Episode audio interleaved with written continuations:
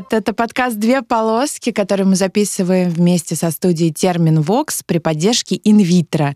Меня зовут Вера Курбатова. Меня зовут Сергей Симбирцев. Я Яна Соколова. И я сразу прошу меня простить за такой бодрый, веселый голос. Это генетика. На самом деле речь сегодня пойдет э, не о такой веселой теме. Э, это женская послеродовая депрессия. А почему только женская? Есть И же почему еще и только мужская. послеродовая? Да. Что-то- Почему на меня накинулись, да? Мы будем говорить о родительской депрессии. Нет такого Просто- термина. Нет такого термина, Депрессия. э, но есть такое Депрессия, понятие. да. Депрессия. Мы будем говорить об депрессии и о самом распространенном виде э, депрессии среди женщин это послеродовая депрессия. Мгм. Но Ну мне да. кажется, во время беременности тоже можно чувствовать себя очень-очень уныло.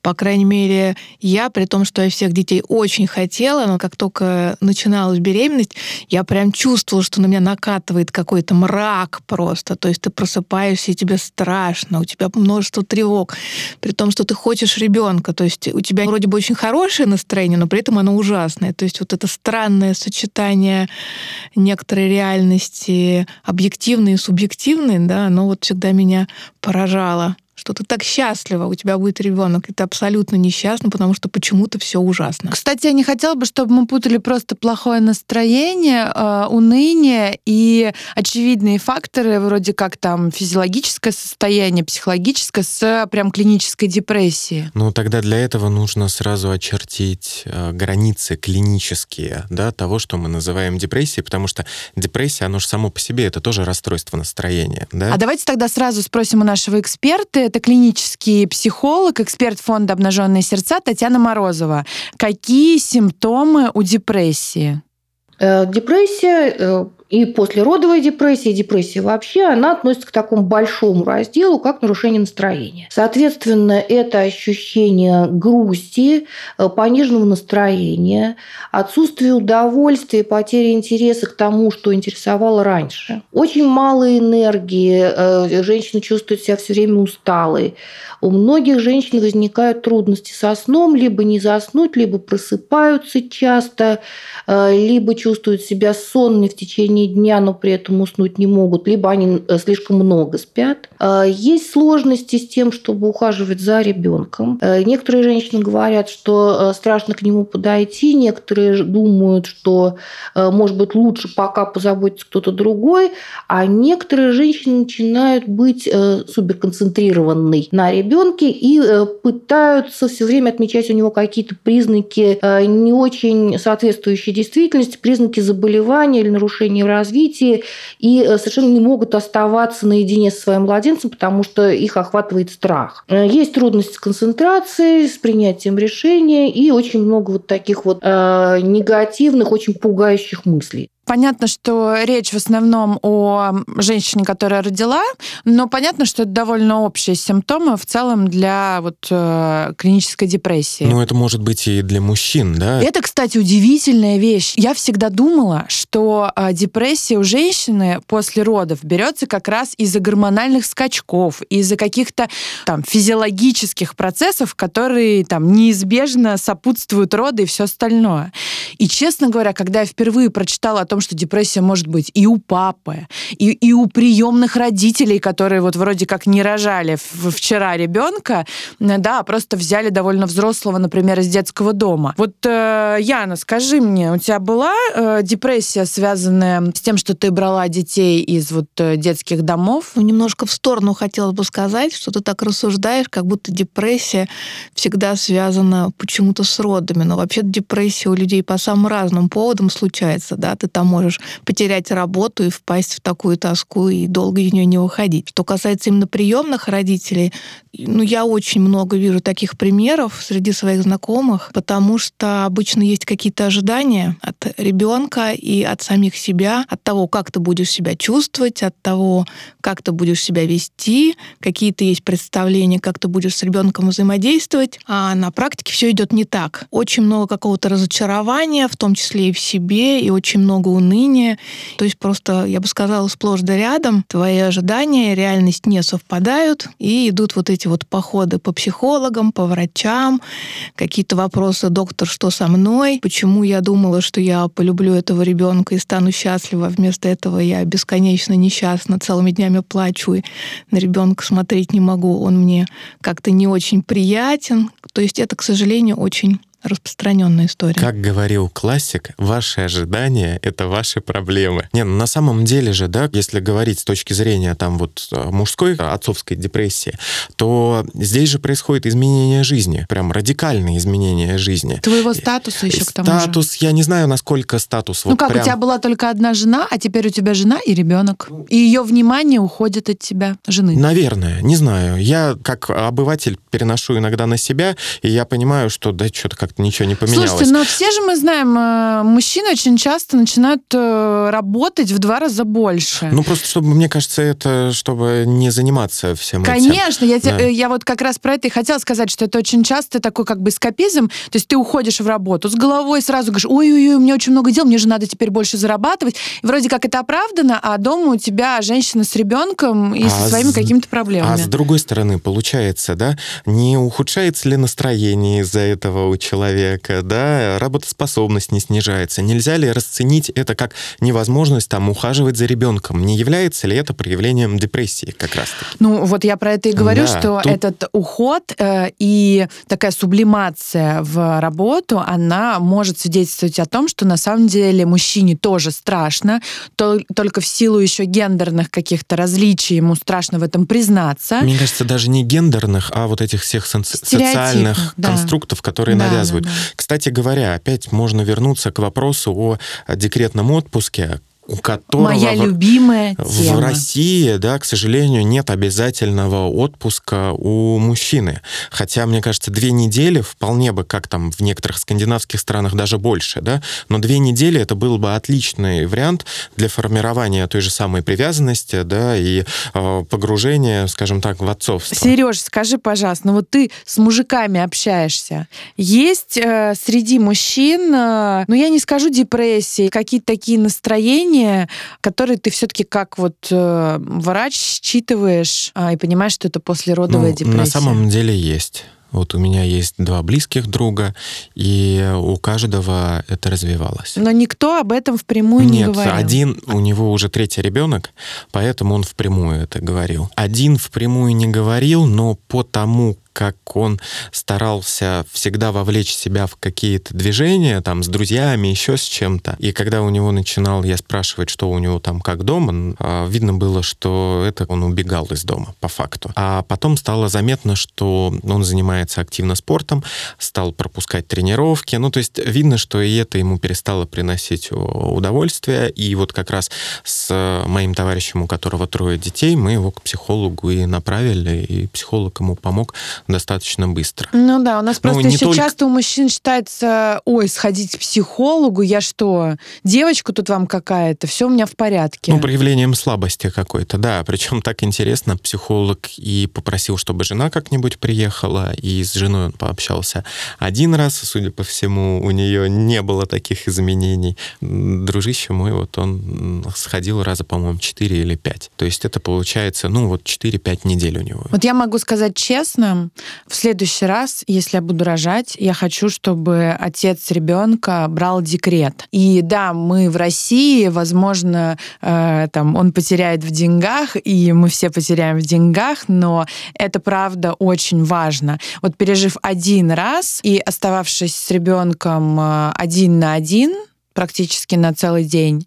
Четко поняла, чего я хочу. Я хочу вот какого-то внимания и участия со стороны э, отца ребенка. А, но, кстати, давайте все-таки немножечко про гормоны, э, потому что они тоже влияют на послеродовую депрессию у женщин. Мы сейчас, да, обсудили больше, конечно, психологические какие-то вещи, но про конкретно физиологические вещи, связанные с теми же самыми гормонами, расскажет врач-эндокринолог инвитро Назарова Инна Леонидовна. При беременности существуют э, физиологические условия для предпосылки формирования депрессии.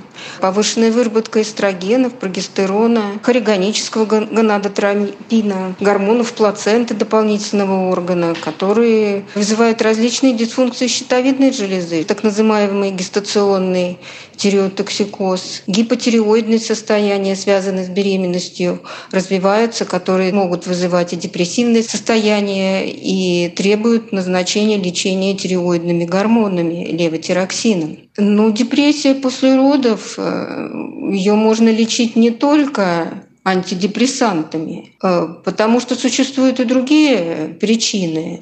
Так, например, у 10% женщин встречается носительство антител к ТПО. И вот э, доказано, что у носительниц ТПО с такой же частотой и встречается послеродовая депрессия.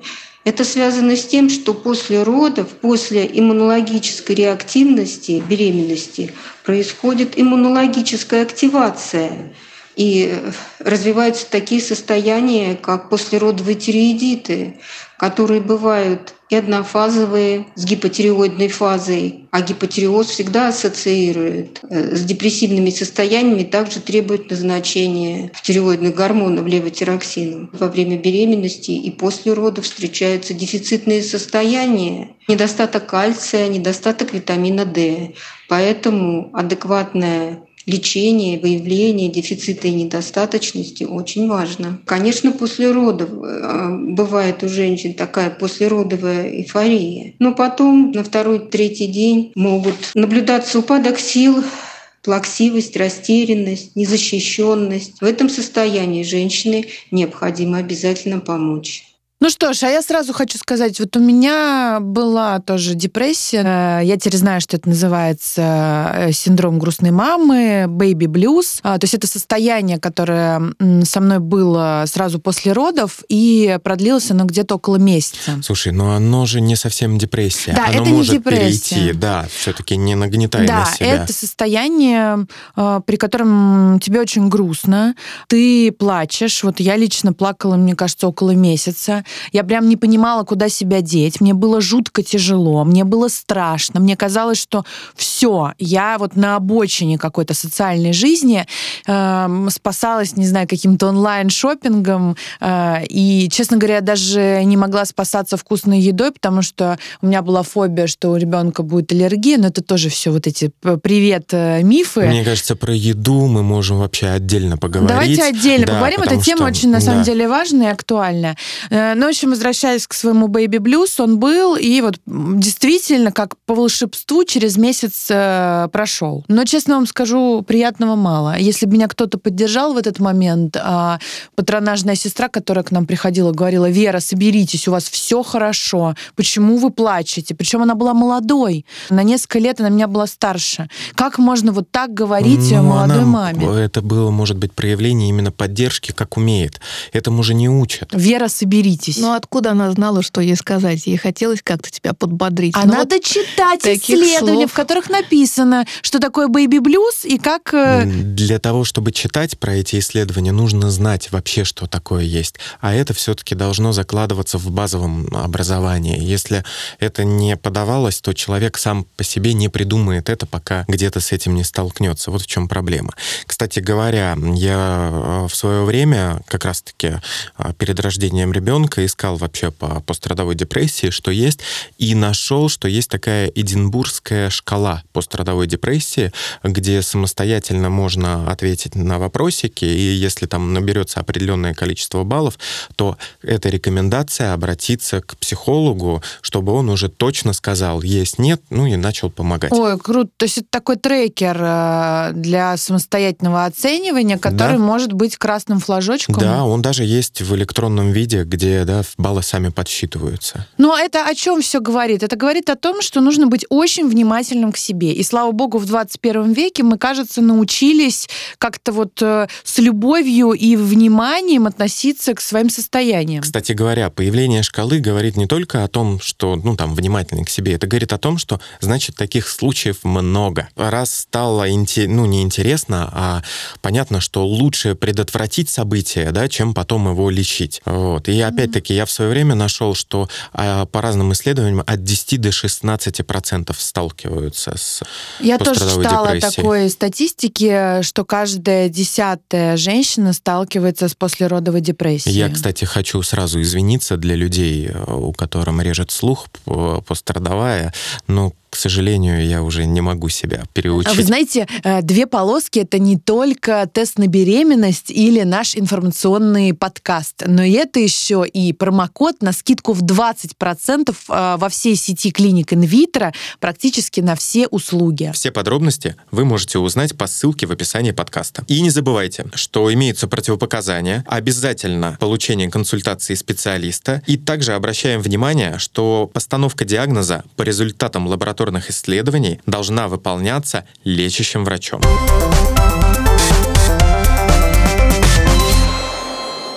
Ну, в моем случае поразительно, что всякие печальные состояния у меня были именно во время беременности. Зато как только я получала ребенка, наоборот, меня охватывала волна эйфории.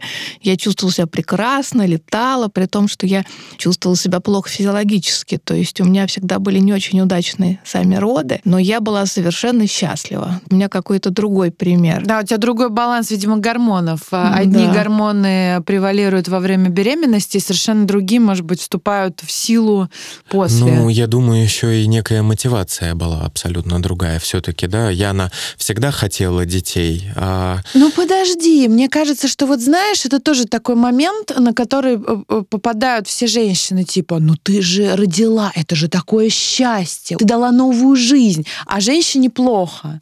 Поэтому мне кажется, что вот эти вот условности, типа, ты же родила, у тебя же здоровый малыш, они не совсем тут работают. Не, я не про это, я про то, что, а, ну, допустим, у тебя э, неожиданная, да, беременность, а у жены, ну, как бы для меня, что вот сейчас, чтобы через 10 лет, что через 50 это будет одинаково, ну, ну, окей. Вот. А Яна, она же всегда хотела детей. И, mm. может быть, это тоже дополнительная мотивация какая-то. Я тут не ну, могу тогда сказать. я была бы счастлива во время беременности тоже, да, но при этом во время беременности я была страшно несчастна, и мне было очень тоскливо и страшно. Кстати говоря, есть несколько факторов риска развития депрессии. Это возраст до 25 лет. О, вот это да. А вот это я не знаю, думала, молодая мама это счастливая мама. Нет, вот по исследованиям, да. Есть еще такой момент, когда это, конечно, неполная семья. Конечно. Это когда нежеланный ребенок, ну или там да, неожиданный ребенок, это различные страхи и тревожности, которые ну, до этого уже существуют. Вот. И э, тоже один из вариантов, что меня удивило, это многоплодная беременность. Когда ты узнаешь, что у тебя не один ребенок, а да, несколько. Да. Ну, это да. добавляет тревог, конечно, потому что это уже что-то более сложное. Ну, это ответственность, которая в два раза больше. А во-вторых, мы знаем, что а, я не хочу сейчас за всю медицину говорить, потому что я совершенно не, с этим не связана, но все-таки такая беременность протекает сложнее, и роды, в общем, тоже и больше риски. большие риски, да. Ну да, ну и понятно, что если какие-то проблемы у ребенка родившегося, это, конечно, тоже добавляет. Тут классный момент есть. У нас же некоторые специалисты, назовем да, их так в кавычках, вот, они же приходят, допустим, тревожный родитель с ребенком, говорит, мне кажется, что-то не так. И вместо того, чтобы обратить внимание на этого родителя, начинают придумываться диагнозы, да, которые в итоге, ну, мне кажется, просто вышибают землю из-под ног. Но это, кстати, действительно распространенный тоже симптом э, депрессии, когда родитель начинает, ну, там, женщина начинает замечать какие-то особенности у своего ребенка, которых, может быть, даже нет. А, и я с тобой абсолютно согласна, что, конечно, врачи наши должны быть компетентны не только в вопросах принятия родов, не только в вопросах назначения какого-то э, медикаментозного лечения или каких-то очевидных э, вот э, вещей, связанных со здоровьем. Но, конечно, вот как в некоторых странах э, прикрепленный психолог или прикрепленный врач-акушер-гинеколог следят за твоим состоянием и после родов. И это очень важно. Они тебя видели до, они тебя видели во время, и они тебя видят после. Они отслеживают все это и, в общем, могут тоже вынести какой-то свой вердикт. И если это депрессия, депрессия или затянувшийся baby blues, то нужно обращаться к специалистам и, в общем, лечить эту депрессию. Ну, я помню, мы вот в поликлинику с дочерью приехали, ну, точнее, жена, да, приехала, я их ждал все время в машинке, там тепло, хорошо, детей нет. И педиатр говорит, вы знаете, слабые мышцы, слабые мышцы, вот все как обычно. А жена приходит такая, вижу, расстроенная, я говорю, что такое? Она говорит, ну вот тут то-то сказали. Я говорю, ну вот смотри, как проверяется? Проверяется вот так же. Она говорит, ну да. Я говорю, что ты сама видишь как врач? Она говорит, да все ок. Я говорю, ну вот все ок, что переживать? Ну то есть, опять да. же, да, проблема чуть-чуть больше даже, чем просто, да, какие-то переживания и тревоги. У нас есть, да, некоторые Ну, мы с вами провалы. говорили об этом а, вот в первом сезоне, но я повторюсь, а, мой опыт а, хождения в обычную поликлинику был не самым приятным. Во-первых, мне каждый раз говорили, что у меня что-то с ребенком, и вот вы наблюдаете, иначе это может плохо закончиться. В общем, я, честно говоря, пару раз выходила абсолютно в расстроенных чувствах, рыдая, просто потом обращалась к другим врачам, оказывалось, что все хорошо. Но что я хочу э, сказать? Важный момент, что родительская депрессия, там, неважно, она у мамы или у папы, она сказывается в том числе и на ребенке. То есть, на самом деле, речь идет не только о здоровье вот взрослого, да, который ухаживает за ребенком, но и э, о здоровье самого ребенка. Об этом нам расскажет эксперт фонда «Обнаженные сердца», детский невролог э, Святослав Добня. Депрессия с высокой степенью коррелирует с трудностями будущими воспитания ребенка.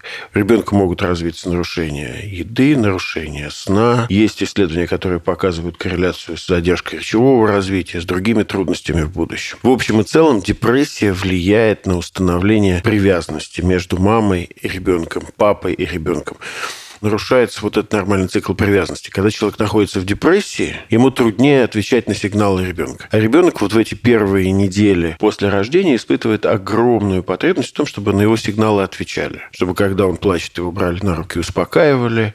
Чтобы когда он голоден, его кормили, переодевали, когда он мокрый. Из этого формируется вот эта базовая безопасность, на которой дальше строится все психическое развитие.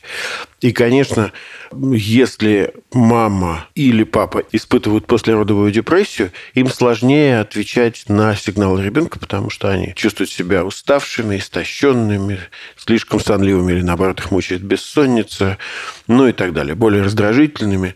Важный момент, когда, собственно, вокруг те ресурсы, которые существуют, должны объединиться для того, чтобы помочь ребенку. Для начала это могут быть не обязательно врачи или какие-то специалисты, это могут быть бабушки, это могут быть друзья, которые могут поговорить, поддержать, сделать что-то такое. Но если мама остается одна и испытывает развернутую симптоматику депрессии, это может негативно повлиять на развитие ребенка в будущем. Ну, мы видим, как э, важно обращать внимание на свое плохое настроение, отделять плохое настроение, уныние от baby blues и депрессии. Э, но, слава богу, трекеры нам в помощь, информация нам в помощь. И даже наш сегодняшний разговор — это еще один повод обратить на себя внимание, особенно если вы э, беременны, рожаете или уже родили. Ну, мне кажется, действительно, это можно продумать заранее, да, все-таки все Я некоторые факторы риска перечислил, да, я думаю, что остальные вы тоже самостоятельно сможете найти. Вот, и просто быть готовым к тому, что, ну, не будет, если какой-то радости, еще чего-то, пробежаться вот по этому эдинбургскому опросничку и уже решать проблему, если она появится. Но опять же, все-таки надо говорить о том, что в большинстве своем мы говорим о риске развития да, это не то же самое, что разовьется. То есть это всегда какой-то риск. Он может быть выше, может быть ниже, но это не обязательно. Просто но чтобы не нагнетать. Я да? своего ребенка совершенно точно буду предупреждать о том, что такое возможно, и это нормально. Вот тут, мне кажется, еще ключевое — это нормально. Ну, я своему ребенку много вещей еще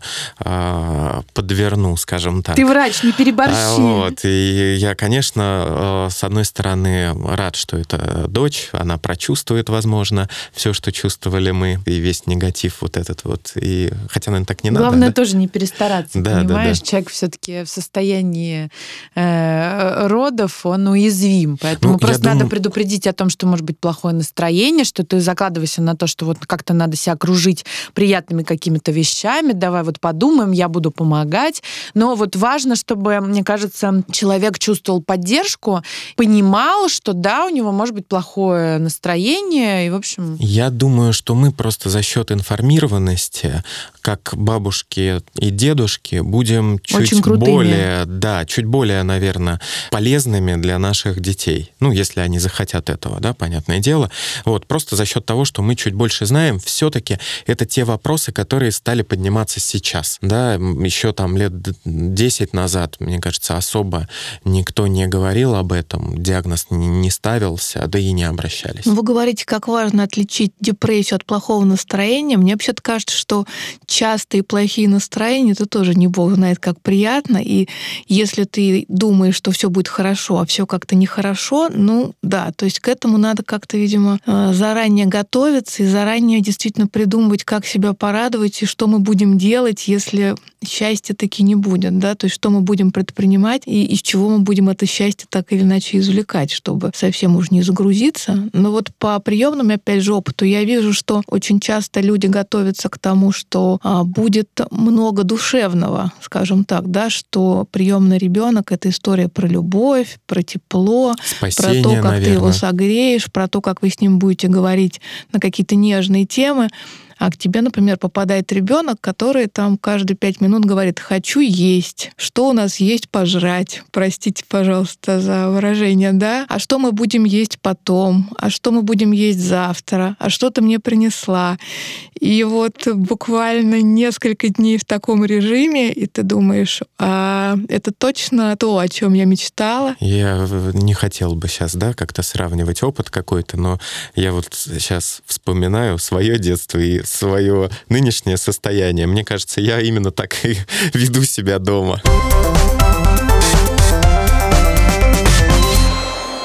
Все-таки плохое настроение, оно заканчивается, оно не должно быть затяжным. Если оно затяжное, то все-таки речь идет о депрессии. Поэтому э, вот тут, мне кажется, надо обязательно советоваться со специалистом, не абы каким. Если вам врач что-то не то отвечает или говорит, идите, мамаша, успокойтесь, или там у вас все хорошо, это тоже красный флажочек для того, чтобы сменить э, Через врача. 4 недели пройдет, да, ответ. Ну, 4 недели, подождите, а там уже ясно будет. Не нужно забывать, да, что мы сейчас говорили просто, ну, об относительно а, лайтовых вещах, а, а это все может уйти, ну, в очень тяжелые последствия, да, одно из них это гибель родителя, намеренная, к сожалению, вот, и по статистике, а, допустим, в Америке это 1% на 100 тысяч людей с э, как раз по- пострадовой депрессией. Ну, это довольно-таки высокий. Нет, ну это И- тяжелое заболевание, депрессия. Да, оно должно лечиться, и надо понимать, что да, оно зачастую лечится не медикаментозно,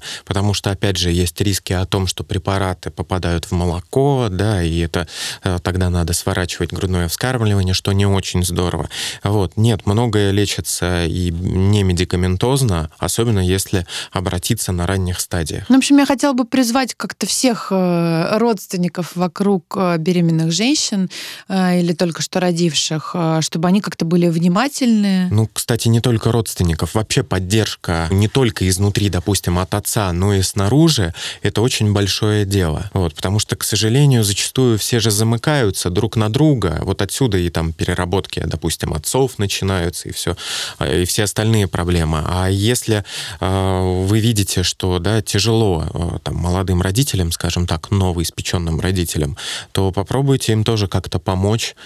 Да, всем надо заранее найти себе психотерапевта и знать, куда пойти в случае чего. Иногда же достаточно даже да, не психотерапии. Ну, я вот из серии, как пример, допустим, если кто-то из близких может на себя взять выгул собаки, это же уже огромная помощь. Человек уже не разрывается, да, на какое-то время. Ну, такие банальные вещи — это хорошая поддержка. Ну, слушайте, и не мне говорить, конечно, здорово, если вы планируете беременность, а, а планируете планируя, вы, во-первых, мало того, что себя проверяете и свое здоровье, вы еще находите попутно каких-то врачей, которые вам э, помогают и будут помогать. И, в общем, таким образом, знаете, э, стелите себе соломку. Как паук плетет паутину. Да, да. Цитатники всяческие из контактика. Ну да, да, помощь по хозяйству, конечно, желательно тоже как-то заранее организовать, понять, кто сможет погулять с твоей собакой. Я помню, что и в самом деле вот именно прогулки с собакой и с маленьким ребенком это был для меня какой-то отдельный аттракцион, который даже меня при всей моей эйфорической радости от рождения малыша очень сильно сбивал с толка, потому что я думала, если она меня потянет, а если она меня опрокинет, а если то, а если Да, все. это просто тревожности добавляет. Ну да, ребенок в кенгуру, собака, и вот она тебя как-то туда-сюда мотает, эта собака. Но ну, я так. опять, простите, с личным опытом лезу, что не очень вяжется с доказательной медициной, но ничего страшного, я думаю, в этом случае нет. А Я вчера гулял с собакой и с ребенком, и, конечно, если бы был лайкометр а, над головой человека, то, я думаю, я бы насобирал очень много. Ну еще этого. бы, там, я думаю, все восхищались тобой. Но, к слову сказать, вот я сказала про планирование беременности, но там в моем случае уже у меня не получилось первый раз спланировать, но э, у меня есть опыт. Я считаю, что очень важно тоже отмечать какие-то вот э, вещи, какие-то проблемы и не наступать на одни и те же грабли. Поэтому вот я вам сказала, в следующий раз я хочу декретный отпуск для отца, хочу, э, значит, нянь, хочу все. Я стала умнее, поэтому я не буду сидеть э, на диетах, э, я буду есть то, что мне нравится, делать то, что мне нравится, и вообще попробую, наоборот, вот это время декретное использовать с пользой для себя. Может быть, возьму какой-нибудь курс, обучусь чему-нибудь новому. Ну, при этом, если мы говорим о том, что мы очень зависим от наших гормонов, действительно ли это поможет или тебя накроет, как в прошлый раз? То есть даже Ой, интересно Ян, было я тебе бы больше скажу, еще и дети рождаются такими разными, что ты планируешь одно, а дальше выходит совершенно другое. Например, я первый раз планировала, что я буду работать целыми днями, потому что ребенок же все равно спит. И мне как-то никто не сказал, что он спит, но он все время просыпается, и все время ему нужно менять какие-то памперсы, и потом кормить, и, в общем, на это уходит целый день. Но при этом лично меня работа всегда поддерживала. То есть, когда я чувствовала, что что-то мне становится очень грустно, и что-то я уже прям не знаю, куда от своих детей деться, хоть немножко какой-то работы, хоть немножко какой-то своей деятельности, и становится гораздо лучше. Ну вот, кстати, получается, да, если мы до этого говорили про всякие красные флажки э, депрессии, то если получается э, добывать удовольствие от того, что и до этого приносило удовольствие, значит, все-таки э, риск развития депрессии ниже. Но объективно говоря, конечно же, сидеть с детьми целыми днями дома это вообще довольно грустно. Есть уникальные люди, которые во всем этом парят, но их ужасно мало. Ну хорошо, если эта депрессия все-таки случилась, давайте вот будем честны, это проходит, это долго проходит, это вообще излечимо, это с тобой теперь навсегда. Сереж, ты как врач можешь что-нибудь сказать по этому я поводу? обязательно скажу, но я бы хотел ответить словами Боярского. Все пройдет. Все пройдет и печаль, и радость. Да. Предлагаю еще раз послушать эксперта фонда «Обнаженные сердца», клинического психолога Татьяну Морозову, а, которая нам расскажет, собственно, что делать-то, если у вас депрессия. Э, я бы сказала, что первое, что мы должны знать, что это все-таки депрессия, э, что это не ленивая женщина, не безответственная женщина или мужчина, который разлюбил своего партнера, э, который не хочет заботиться о ребенке. Это действительно клинический диагноз. К счастью, диагноз, который хорошо лечится, не обязательно медикаментозно. И, соответственно, не надо думать о том, что пускай родитель пока лечится, а ребенку, ребенком займутся другие люди. Э, должна вестись работа, касающаяся и помощи э, родителю, и одновременно помощи родителю в развитии вот установления отношений с малышом. По э, многочисленным исследованиям это состояние, которое проходит, проходит в течение полугода, года.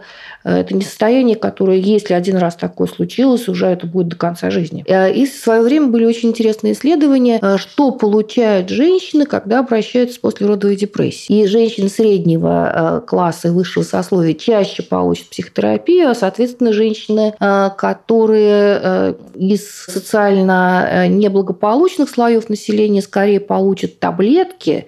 И это на самом деле очень плохо, потому что, во-первых, медикаментозной поддержки может быть недостаточно, во-вторых, скорее всего, они, к сожалению, не получат вот этой специальной программы, направленной на взаимодействие с ребенком. И получается вот это социальное неравенство, когда мы недооцениваем э, важность отношенческую не только для тех людей, которые могут платить за терапию. Еще очень важный момент, о котором мы не сказали.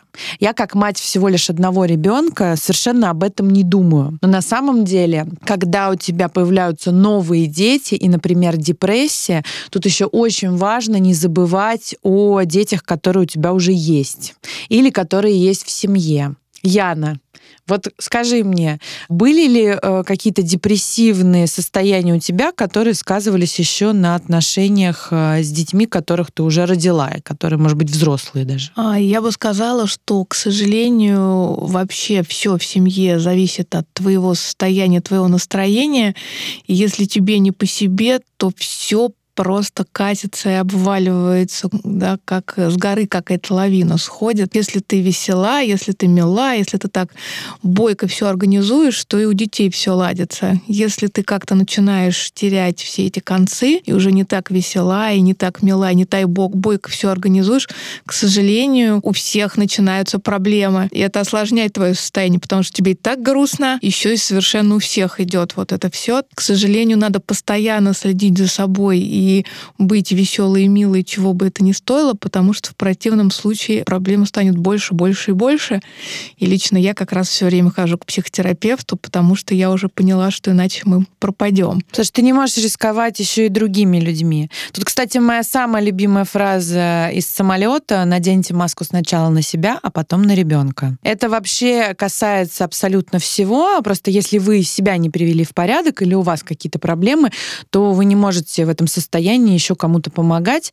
А, и если так случилось, что от вас зависит еще какое-то количество людей, или детей, э, то, конечно, э, ваше состояние это уже не только как бы ваша проблема, вы должны ее решать хотя бы, чтобы иметь возможность помогать другим. Ну да, бывают фильмы, где, например, маме грустно, но все дети начинают ей помогать, что-то такое. В жизни я ни с чем таким не сталкивалась. Если маме грустно, то все дети просто начинают друг друга колошматить, орать, перестают делать уроки, на них сыпятся жалобы, то есть их поведение становится деструктивным дома и в школе.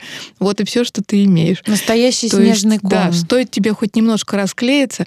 Больше того, я, например, очень боюсь всегда заболеть, потому что буквально на второй день твоего заболевания совершенно всем уже кажется, что они тоже тяжело больны, они ничего не могут делать, никто не может сходить в магазин, то есть все становится очень-очень плохо. И, к сожалению, вот такие вот, опять же, картинки, что сейчас я заболею, и мои дети начнут за мной ухаживать, наверное, где-то так бывает, во сне, в раю, еще где-то, но на практике именно в тот момент, когда тебе плохо, все твои дети понимают, что им тоже очень-очень плохо.